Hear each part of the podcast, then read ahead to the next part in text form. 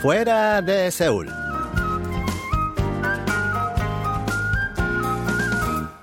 Hola amigos, les saluda Lucas Kim un día más en Fuera de Seúl.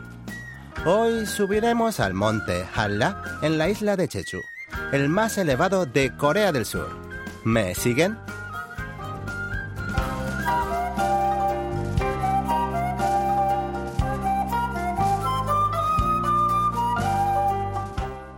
Uno de los primeros puntos turísticos que vienen a la mente cuando hablamos de la isla sureña de Jeju es el monte Halla, con 1950 metros de altitud sobre el nivel del mar, la montaña más alta de este país asiático.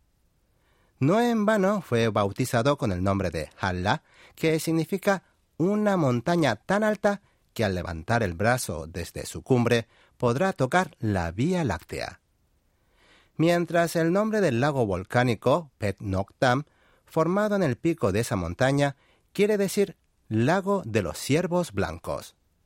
Según la leyenda, los ciervos blancos, que como medio de transporte usaban los semidioses que vivían en lo alto de Halla, bebían de ese lago.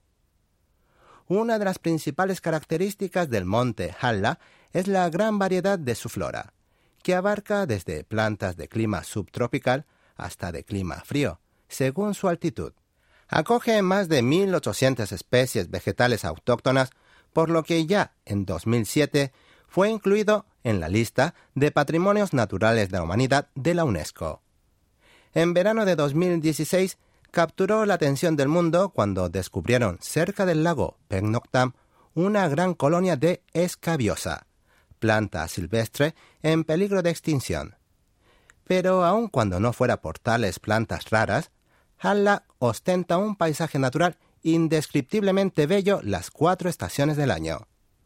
El paisaje primaveral lo decoran las flores de azalea silvestre de colores blanco, rosa y rojo intenso, mientras que en invierno se viste de blanco con la nieve, haciendo alarde de un paisaje sumamente espectacular.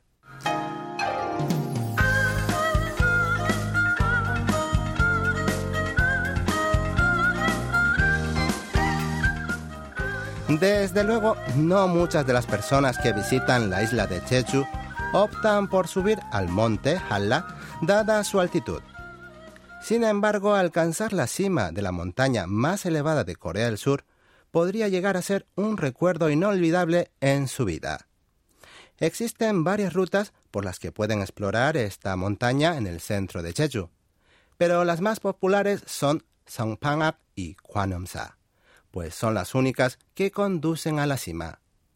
La ruta de Sampanak, de 9,6 kilómetros, es más larga pero menos escarpada, mientras que la de Kwanumsa ofrece un paisaje maravilloso al ubicarse entre dos valles profundos, aunque es más corta y también más difícil de escalar. Por tanto, sí conviene subir por Sampanak y bajar por Kwanumsa. No obstante, recuerden que el tiempo en la cima del monte Halla es increíblemente caprichoso, tanto que se suele decir que es un secreto de Dios. Incluso en un día soleado pueden tener mal tiempo en la cumbre. Pese a todo, merece la pena subir al monte Halla por su gran reserva botánica al ser un importante tesoro de las flores silvestres.